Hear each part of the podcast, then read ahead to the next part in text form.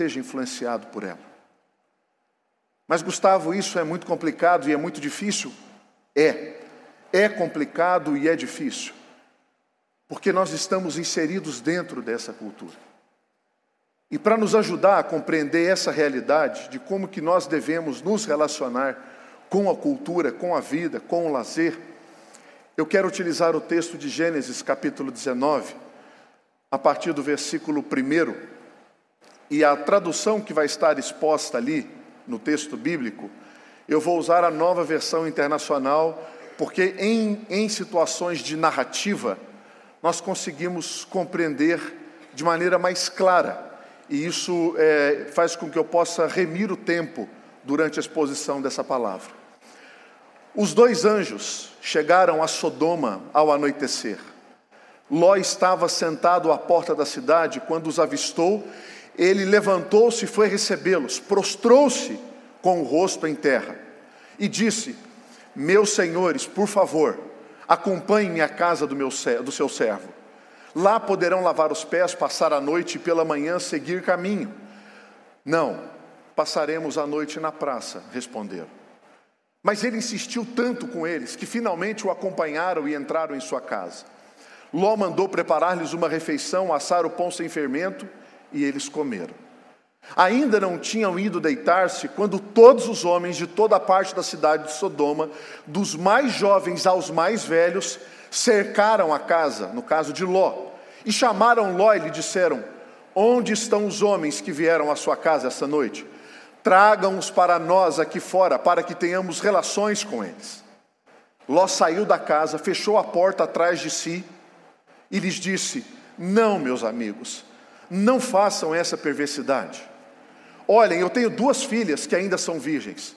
Eu vou trazê-las para que vocês façam com elas o que bem entenderem. Mas não façam nada a esses homens, porque eles se acham debaixo da proteção do meu teto. Saiam da frente, gritaram e disseram: Esses homens chegou aqui, este homem chegou aqui como estrangeiro e agora ele quer ser o juiz? Faremos a você pior do que a eles. Então empurraram Ló com violência e avançaram para arrombar a porta.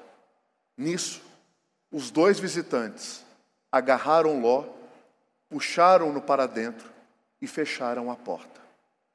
Depois feriram de cegueira os homens que estavam à porta da casa, dos mais jovens aos mais velhos, de maneira que não conseguiram encontrar a porta.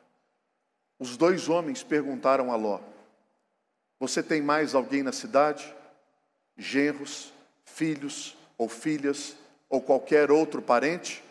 Tire-os daqui porque estamos para destruir esse lugar. As acusações feitas ao Senhor contra esse povo são tantas que ele nos enviou para destruir a cidade.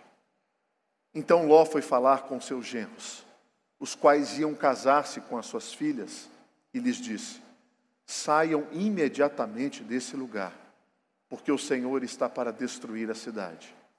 Mas pensaram que ele estava brincando.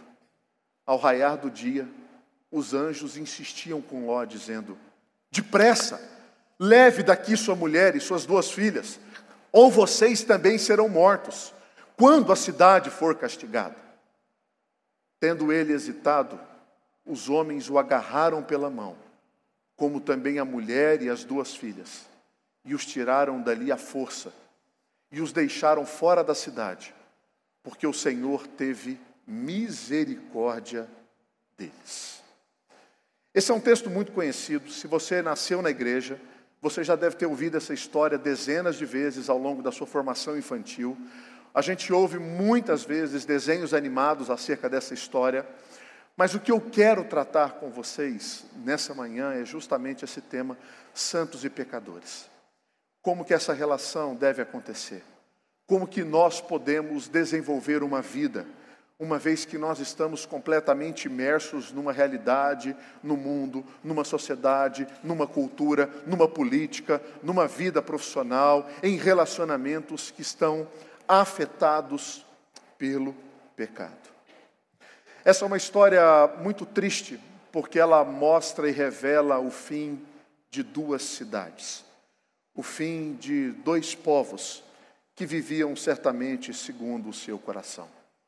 E essa história, ela começa no capítulo 13 de Gênesis, quando Abraão e Ló, por terem muitas posses, já não conseguiam mais dividir a sua terra. O terreno ficou pequeno, o sítio ficou pequeno, a cidade ficou pequena, o estado ficou pequeno para eles. E como toda aquela terra era prometida, eles chegaram até um monte mais alto, um lugar mais alto, e Abraão falou para o seu sobrinho: Olha, toda essa terra foi Deus que nos deu. Você pode escolher para onde você quer ir. E quando Ló olha para o leste, o leste devia parecer o jardim do Éden, campinas verdejantes, rios caudalosos, uma terra bonita, ah, verdinho, florestas, carvalhos, madeiras, árvores frutíferas, pasto. E Ló diz: Eu quero ir para cá. Mas o problema é que nessa região haviam duas cidades muito complicadas: Sodoma e Gomorra. E o texto de, de Gênesis, capítulo 13, versículo 12, diz assim: Habitou Abraão na terra de Canaã e Ló nas cidades da campina. Olha que interessante. Ele foi armando as suas tendas, eram muitas, muitas, até Sodoma. Ele não foi para Sodoma. Ele começa a estabelecer as suas tendas na campina mas elas vão se estendendo até Sodoma. Ló parece que não teve muita dificuldade para se relacionar com essa cidade, porque alguns textos mostram que ele estava muito inserido na cidade. Em Gênesis capítulo 19, no versículo 1, diz que ele estava assentado à porta da cidade. Isso é uma metáfora para dizer quando alguém está estabelecendo um papel de liderança naquele lugar. Certamente, um homem muito rico que chega naquele lugar, ele recebe algum tipo de título, alguma notoriedade. Então, ele sente que ele tem algum tipo de influência naquele lugar, porque ele estava sentado na porta da cidade. O versículo 9 de Gênesis 19, quando ele está sendo julgado, ele diz assim: Esse homem chegou até aqui como estrangeiro e agora quer ser o juiz? Isso revela que ele tinha algum poder de julgamento em pequenas causas. A nossa versão, a revista é atualizada, fala: Ele quer nos julgar sobre tudo. Um outro versículo que mostra que ele não tinha dificuldades em relacionar com a cidade é porque no verso 7 ele diz o seguinte: Não meus amigos. A revista atualizada diz: Não meus irmãos. Ele tinha uma relação com aquele povo muito provavelmente ele já era daquele povo. A pergunta que fica é que tipo de compromissos Ló teve que fazer para assumir esse tipo de liderança, para ter esse tipo de influência e para fazer essa associação com aquela cidade. Nós não sabemos qual foi, quais foram as pequenas é, trocas que Ló teve que fazer, mas uma delas nós sabemos. Em nenhum momento desse texto, Ló diz para esse povo a quem ele pertencia e a quem, em nome de quem aqueles anjos vieram. Ou seja, ele se silencia com relação ao nome do Senhor. Então, até aqui, nós temos o seguinte cenário: um homem que prospera e tem que sair do lugar onde ele estava, ele estabelece a sua cidade, o seu povo num determinado lugar, mas ele era tão grande que ele faz limite com uma cidade, de tal forma que ele agora não faz só limite com essa cidade, mas ele é inserido no contexto daquela cidade e exerce uma liderança naquele lugar. Ele é influenciado por aquele lugar. O texto ele vai nos dar algumas informações muito importantes e lições muito preciosas para nós entendermos como que nós podemos nos relacionar com o mundo, com a cultura, com a cidade, sem jamais perder de vista quem nós somos e qual foi a nossa e qual é a nossa missão. Então, quatro lições que salvam vidas a partir desse texto. A primeira lição é que existe uma progressão do pecado. Nas nossas vidas, seja qual for a nossa profissão, a nossa atividade, seja qual for, seja o que for aquilo que a gente faça, existe uma progressão do pecado na nossa vida. A maioria dos cristãos, ela nunca, nunca tem a intenção de se envolver com algo que é deliberadamente contra a palavra de Deus e se chafurdar na lama e se lambuzar completamente daquele pecado. Nunca é assim. Sempre é gradual. Sempre é uma escala e eu começo aqui eu vou caindo, caindo, caindo, caindo, caindo. E quando eu olho, eu, eu, eu já estou completamente envolvido por aquela realidade de destruição que me cerca. É sempre assim. Nunca é um passo, ah, eu vou pular no abismo e caio lá embaixo.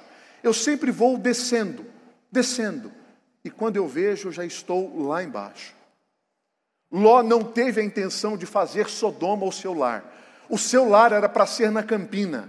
Mas ele foi até o limite da cidade e de repente ele já estava na cidade. Seja honesto com você. Olha os seus relacionamentos hoje.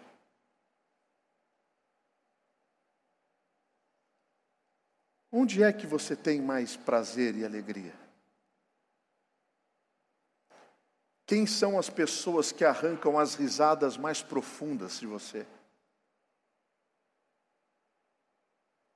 Quem são as pessoas que você tem vontade de comer aquela pizza no domingo à noite depois do culto? Quem são as pessoas que você convida para ir na sua casa, para repartir a mesa? Quem são as pessoas que você quer, tem vontade de planejar uma viagem juntos? Quem são?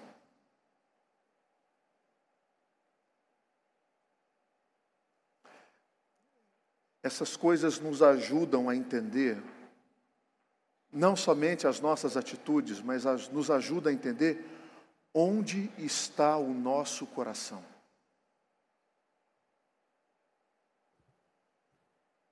Isso é uma boa avaliação. Porque se existe um, um grupo de miseráveis, são as pessoas que são semi-comprometidas. E com qualquer coisa. Olhando para o aspecto da fé, elas são piores ainda, porque o semi-comprometido, ele é aquele que tem o olhar das pessoas de fora da fé, que não são discípulas de Cristo, elas olham para ele e falam assim: meu Deus, é um miserável. Mas Deus olha para essas pessoas e fala assim: meu Deus, ele também é um miserável. Ou seja, ele é duplamente miserável, porque ele não é comprometido com nada. Ele quer, de alguma maneira, circular bem do lado de cá e do lado de cá, sem estabelecer compromisso com nenhum dos dois lados. 1 João capítulo 2, versículo 5, a orientação é clara: não ameis o mundo, nem o que há no mundo, porque se alguém ama o mundo, preste atenção, o amor do Pai não está nele. E o mundo aqui não é a criação. O mundo aqui é a esfera cultural que se opõe aos ensinos do Evangelho. São todas aquelas premissas, ensinos, valores que tentam de alguma maneira combater os ensinos do Evangelho. Gustavo, essas coisas não são muito agradáveis de serem ditas. Acredite em mim, elas são muito piores. Muito piores. Se elas forem vividas por você. Em outras palavras, eu não estou falando sobre comportamento, eu estou falando sobre o seu coração.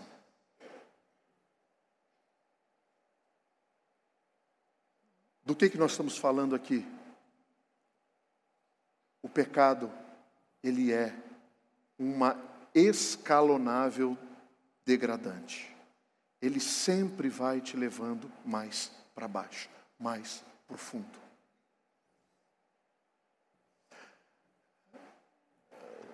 Nós temos alunos aqui de escola que estão na segunda, terceira, quarta, quinta, sexta série, sétima, oitava, nona, primeiro, segundo, terceiro ano.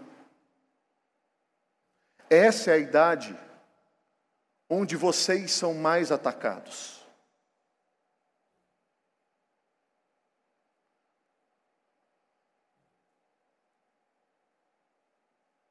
Nós sabemos que hoje os nossos filhos amam a Jesus.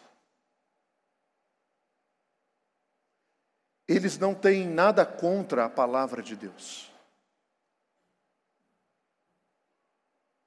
Mas sabe o que vai acontecendo? O tempo deles vai sendo substituído. Porque eles vão se encantando com as maravilhas do mundo moderno.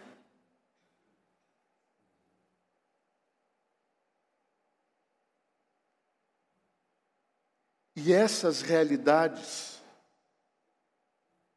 vão sendo inseridas como modelo de diversão, de beleza, de felicidade, de padrão de comportamento. E a Bíblia vai sendo escanteada.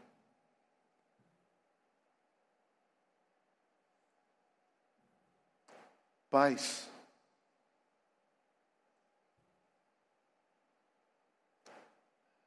assumir um compromisso com os nossos filhos é assumir um compromisso com a formação de uma geração que pode ser levantada por Deus para transformar uma sociedade e uma cultura. Eu fico muito feliz quando nós vemos movimentos de transformação da cultura. Adolescentes produzindo bons conteúdos. De novo, a gente não vai conseguir, e nem é a intenção, tirá-los do mundo. Isso não vai acontecer. Por mais que você os prive de contato com as dezenas de redes sociais que existem, eles vão ter contato com isso. Essa é a hora, esse é o momento de nós termos compromisso com essa geração. Para que eles não percam de vista o amor pelo Evangelho e por Jesus por meio da sua vida. Eu sei que perder a prática da, da comunidade cristã é muito fácil.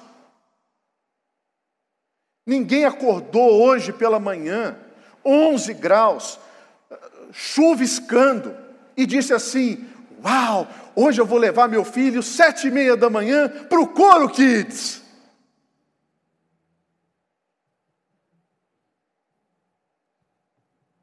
Eles acordaram assim.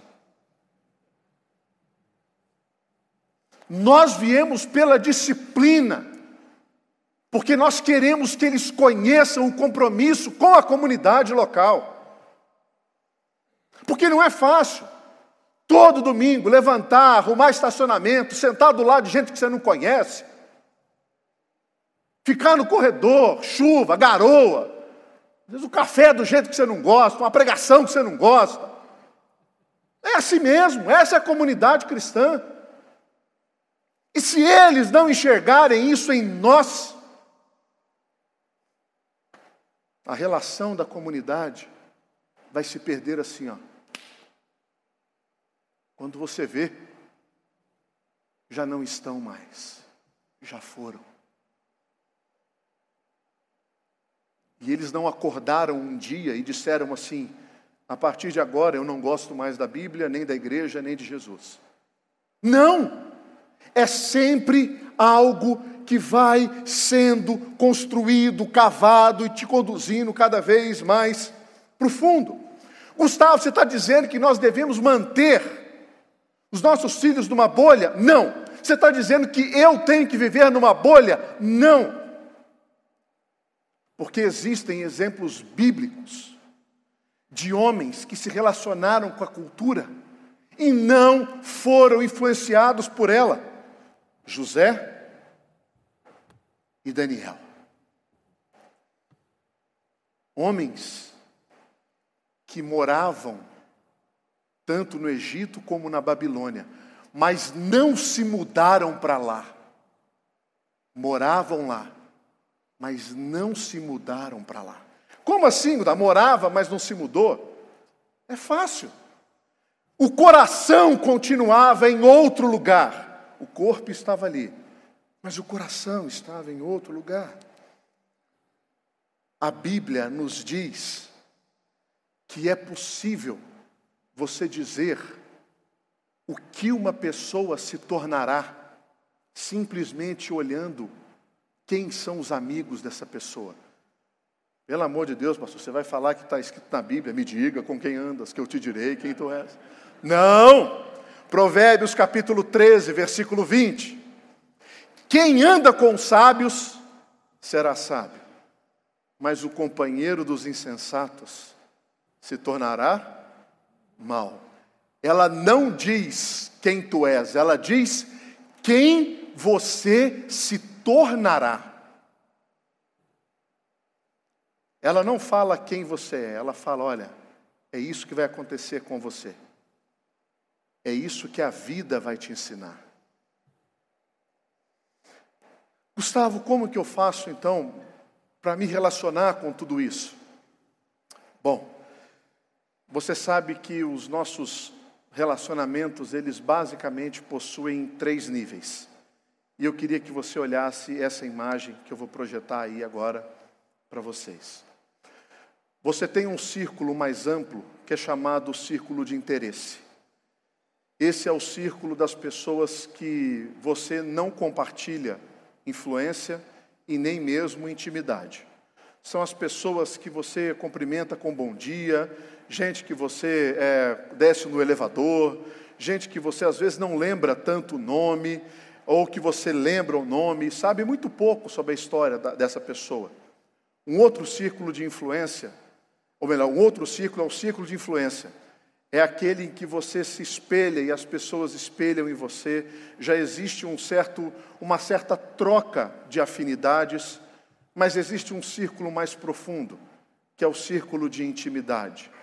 É o círculo que eu falei na abertura desse culto. Quem são as pessoas que você tem desejo de compartilhar a sua vida? Quem são as pessoas que você pede conselhos? Quem são as pessoas que você aconselha?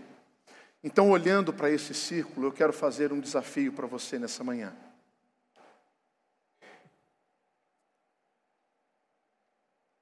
Olhe para os seus relacionamentos. Tenha nos seus relacionamentos uma pessoa que faça parte desse círculo de interesse, que está lá fora, que você não tem a capacidade de influenciá-la tão significativamente assim. Mas você intencionalmente vai se relacionar com essa pessoa para que ela venha a conhecer a Jesus.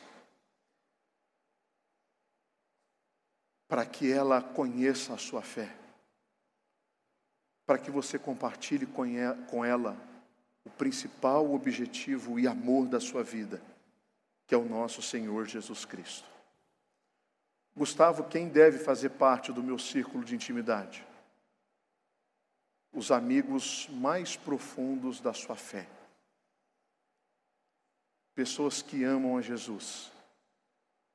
Pessoas sábias para que você se torne sábio. Pessoas sensatas para que você adquira sensatez. Pessoas avivadas para que o seu espírito seja avivado por esses relacionamentos.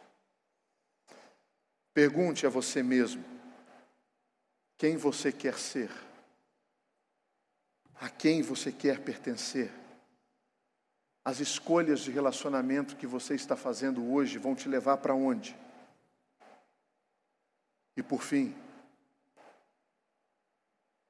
por mais quanto tempo você vai ficar transitando entre os dois mundos?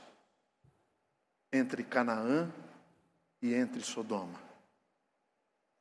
Segunda orientação que salva a vida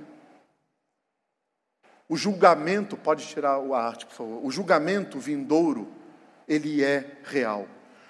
Por anos Deus avisou Sodoma e Gomorra que o julgamento viria. Todos daquela cidade estavam descartando essa possibilidade. Ah, isso é besteira, isso não vai acontecer. O negócio é a gente aproveitar do jeito que a gente quiser, da forma mais intensa que a gente puder. Deus não faz promessas vazias até que um dia o julgamento vem. A lentidão de algo, segundo o nosso preceito de tempo, não quer dizer que isso não vá acontecer. Não confunda a discrepância do seu tempo com o tempo de Deus, com a ausência do Senhor, ou mesmo retardo, ou mesmo desistência de Deus, para que algumas coisas aconteçam. Porque o julgamento virá e depois disso, não tem mais opção. Hebreus capítulo 9, versículo 27. Está ordenado ao homem morrer uma só vez. Depois da morte, o juízo. Você sabia que Jesus alertou as pessoas muito mais que existia o inferno do que existia um céu? Muito mais muito mais.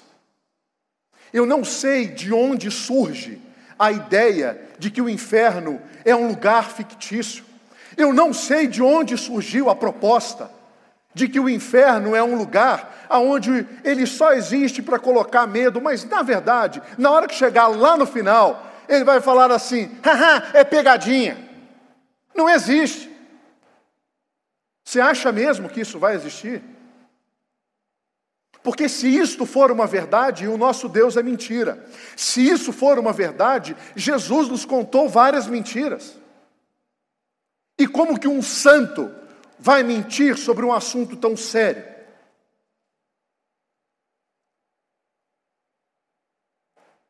Existe um teólogo do século XVIII, o nome dele é Jonathan Edwards. E esse homem, num sermão, ele fez a seguinte proposta: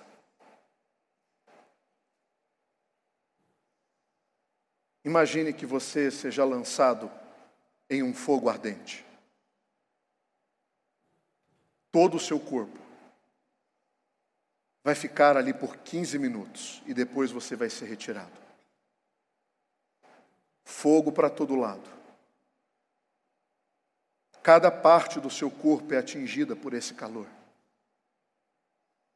Que horror você sentiria na entrada de tal lugar? Quanto tempo esses 15 minutos pareceriam para você? Se fosse medido por uma ampulheta, o quão devagar esse tempo iria passar? Imagina que depois de um minuto, você fosse retirado e fosse falado para você, ainda faltam 14 minutos. Mas se você soubesse que você deveria ficar ali não 15 minutos, mas por 24 horas,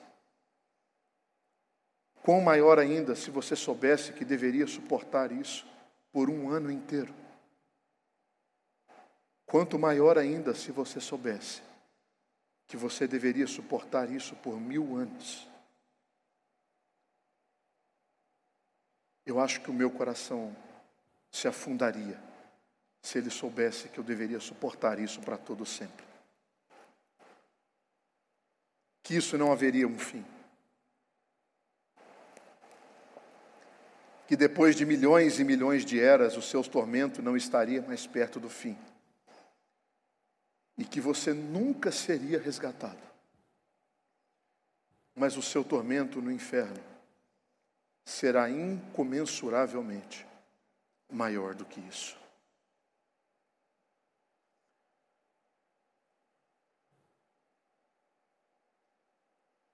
Nós somos calvinistas. Nós cremos que quem salva é Deus.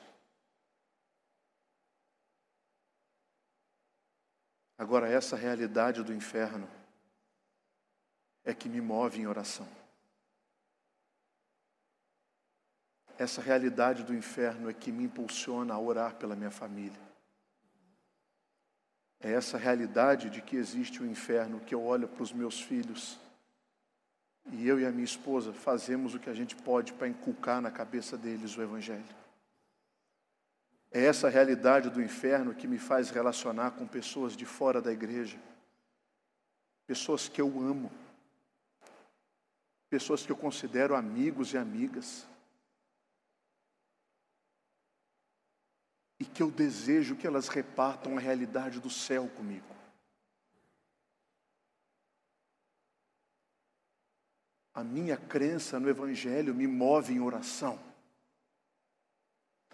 Porque não tem hipocrisia maior do que você falar que ama alguém, mas essa realidade não afeta o seu relacionamento com ela. Mentira! Não ama! Não é possível amar.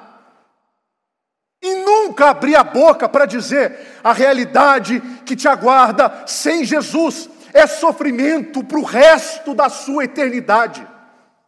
Como que isso não me move? Que amor é esse? Que amor é esse?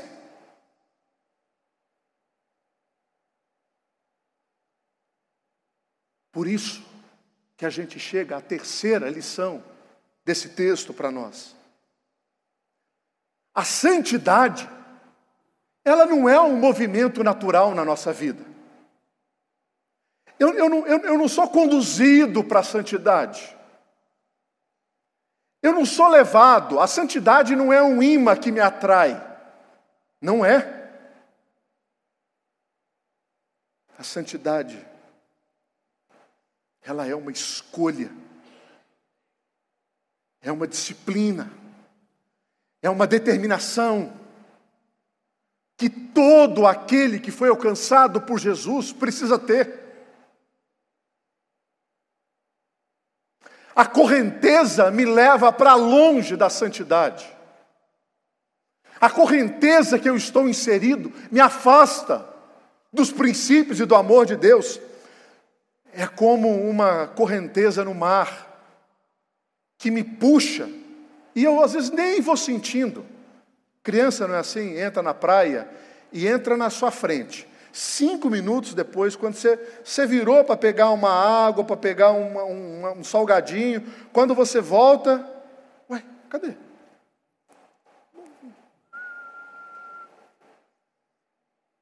Essa é a realidade que nós estamos inseridos. Não se iluda. Ninguém é atraído para a santidade. A santidade não aquece o meu coração. Não. A santidade é algo que me fere, que pega o desejo do meu coração e esmiuça, esmaga.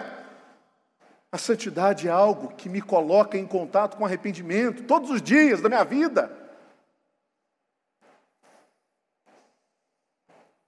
Se nós não buscarmos ativamente conhecer a Deus e a Sua palavra, nós seremos conduzidos para distante dessa realidade. Paz, a santidade não é um movimento natural neles, não é em nós. Nós precisamos agir com intencionalidade. E por fim, torne-se um Abraão na vida dos lós que estão ao seu redor. Dos vários lós que estão ao seu redor. Vários.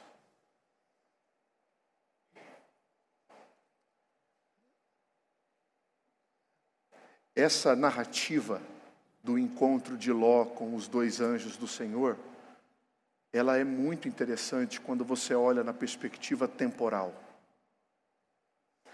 Dentro da perspectiva temporal, nós temos o seguinte: eles chegam no entardecer, eles vão para a casa de Ló, eles jantam, eles comem, aí tem aquele entreveiro lá com os homens da cidade, eles entram na casa,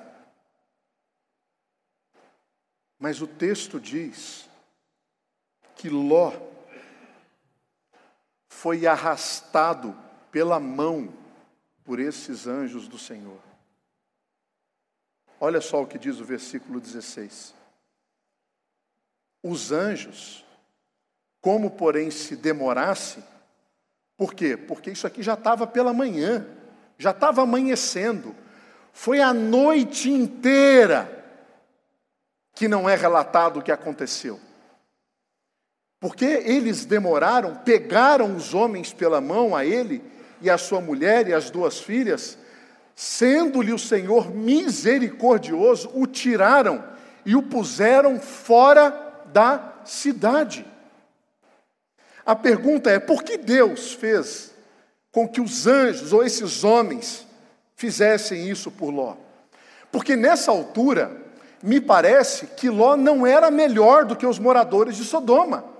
Por quê? Ele sabia o que iria acontecer, ele foi avisado e não saiu da cidade. Ele fala para os seus futuros genros: Olha, tudo isso aqui vai ser destruído. Façam a mala de vocês e sumam daqui. Mas ele mesmo não sai daquele lugar. Ele tem que ser arrastado de lá. Por quê? A correnteza é contrária. Agora, a revelação do motivo do porquê os anjos fazem isso é muito interessante. Nós não lemos esse texto, mas em Gênesis 19, verso 29, no final da narrativa, quando a cidade é destruída, o texto diz: Quando Deus arrasou as cidades da planície, Deus se lembrou de Abraão e tirou Ló do meio da catástrofe, que destruiu as cidades onde Ló vivia. Essa é uma mudança de vida. Essa é uma razão pela qual você deve orar e interceder por pessoas que você ama. Gustavo, como saber se uma pessoa será alcançada pelo Evangelho de Jesus? Não sabemos nunca saberemos. O que nós sabemos é que nós temos um papel de anunciação. Jesus olhou para os seus discípulos e disse: reproduzam o ensino, façam discípulos. Paulo, nas suas cartas, sempre enfatiza a gratidão pela oração em favor dele. Ele sempre ora por um povo, ele está sempre em contato com alguém. Como que nós nos relacionamos onde nós estamos? Você trabalha num hospital, numa empresa, você trabalha num comércio, você trabalha como autônomo, sempre tem pessoas ao nosso redor. Você mora num condomínio, você provavelmente tem vizinhos. Como nós nos relacionamos? É provável que você tenha mãe, pai, marido, filho, que não seja do Evangelho. Como que nós nos relacionamos com essas pessoas? Pelo amor de Deus. Ore por essas pessoas. Ore intencionalmente. Ore incessantemente.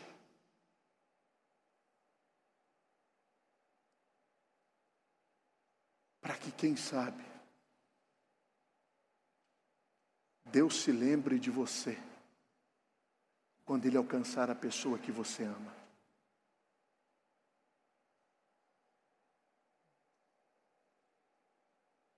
Todos nós queremos que eles sejam pessoas muito bem-sucedidas. Todos nós queremos. Por isso que eles estão em boas escolas. Por isso que eles fazem uma aula de segunda língua. Por isso que eles fazem e praticam esporte. O quanto você está comprometido para que essa geração se torne, por amor a você, Deus o alcance. Em resposta às suas orações, Deus os alcance. Isso não é arminianismo, isso é evangelho. Isso é amor por aqueles que estão perdidos. Gustavo, e se Deus não os ama? Isso é problema do Senhor, não é meu. Eu não salvo, eu oro e eu falo. Quem salva é o Espírito Santo do Senhor. Por isso eu encerro essa palavra com três propostas. A primeira, se você veio a essa igreja pela primeira vez e ouviu essa palavra, deixa eu dizer para você: existe poder no sangue de Jesus para salvar a sua vida e te livrar do inferno. Não pague para ver. Assuma um compromisso hoje com o Senhor. Isso é mais importante do que você pensa.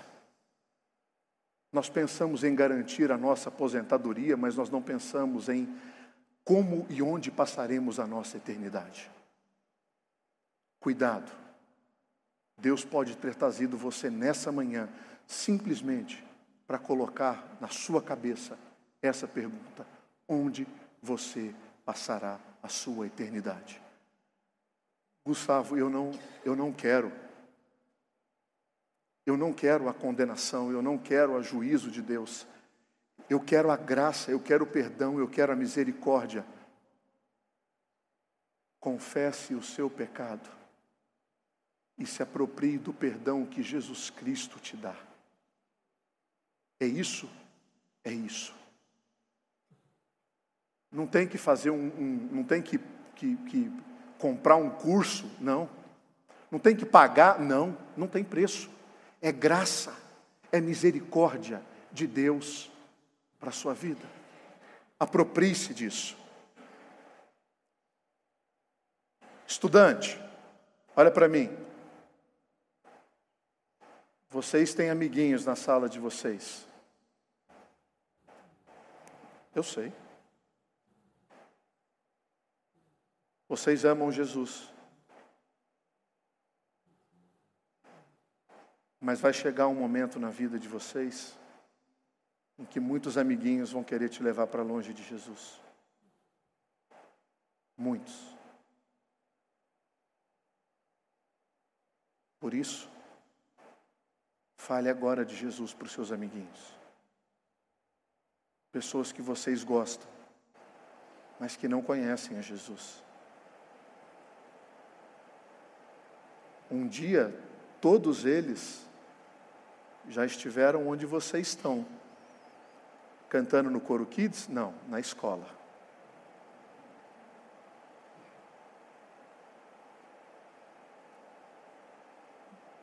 Falem do amor de Jesus para as pessoas que vocês mais gostam na escola. Assume esse compromisso.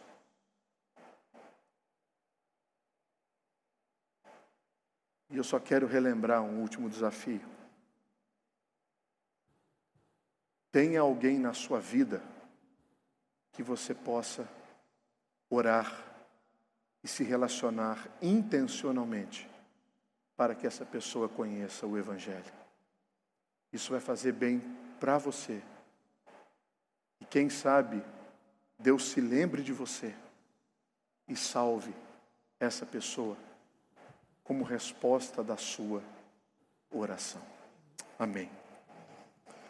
Nós vamos orar nesse momento e encerrar o nosso culto. Vamos ficar de pé. Querido Deus, nós não fomos e nem temos a intenção de nos aprofundar na realidade do pecado. Mas existe uma progressão sobre as nossas vidas. Eu peço, Pai, que no nome de Jesus, o Senhor coloque em nós esse senso de que o julgamento do Senhor é real e que ele vai acontecer. Nós te agradecemos porque em Jesus o Senhor nos salvou. Nós te agradecemos porque nós somos resposta de oração de pessoas que falaram do teu amor a nós. Nós rogamos, ó Pai, que o Espírito Santo nos ajude no movimento contrário à nossa natureza e que nos conduza em relação, em direção à santidade do Senhor. E nós pedimos todas essas coisas no santo nome de Jesus.